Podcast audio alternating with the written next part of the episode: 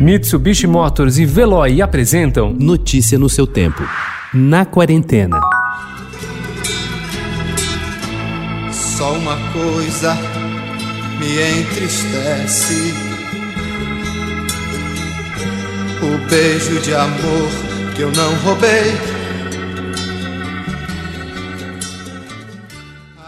Raimundo Fagner não tem só a vida que aparenta ter. Aos 70 anos, considera que sua história ainda não foi contada e que ao menos parte dela está próxima de ser publicada em um livro sobre suas aventuras com o futebol, muito menos conhecidas do que as suas performances de cantor.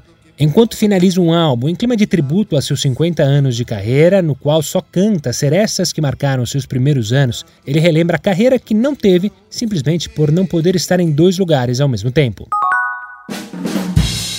Pan y Circo nació con el objetivo de compartir la comida y la bebida mientras conversábamos sobre los problemas del mundo en que vivíamos, pero también con el propósito de conocer otras realidades.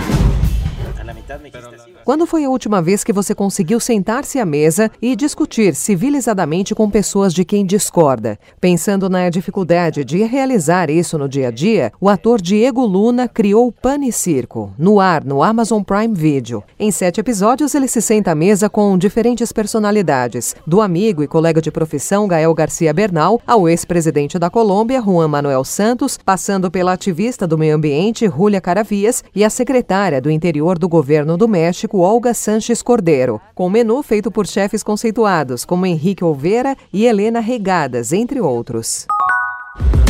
Okay, check your side mirror, check your rearview mirror, check the back seat for murderers. Fine, I'll go. Good luck, Duncan.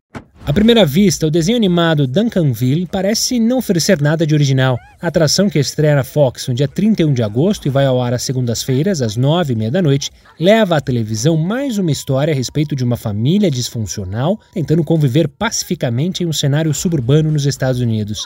Famílias disfuncionais são um tema recorrente em séries de comédias desde que o modelo tradicional da família feliz ocidental foi cunhado a tal ponto que talvez o espectador se pergunte se existem famílias funcionais.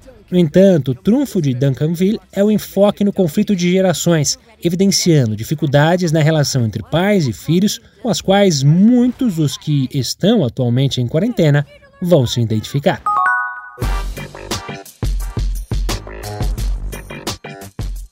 Tradicionalmente, os super-heróis se inserem num modelo bem previsível: homens brancos que se tornam baluartes da justiça. Só que no recente filme da Netflix, The Old Guard, e na série da HBO indicada para o Emmy, Watchmen, mulheres negras são um novo tipo de herói, não só rompendo com aquele modelo, mas permitindo uma mudança radical da narrativa. A nova guarda de super-heróis não significa apenas diversidade, mas abre espaço para a possibilidade de que, com as nossas instituições e sistemas políticos sendo questionados, não existir nenhuma autoridade moral absoluta, mesmo para aqueles com a tarefa de solucionar problemas, e apresenta indivíduos mais bem equipados para compreender o peso do seu emblema e da sua máscara e a responsabilidade de ser um herói. Notícia no seu tempo. Oferecimento: Mitsubishi Motors e Veloy. Se precisar sair, vá de Veloy e passe direto por pedágios e estacionamentos. Aproveite as 12 mensalidades grátis. Peça agora em veloy.com.br e receba seu adesivo em até 5 dias úteis. Veloy, piscou, passou.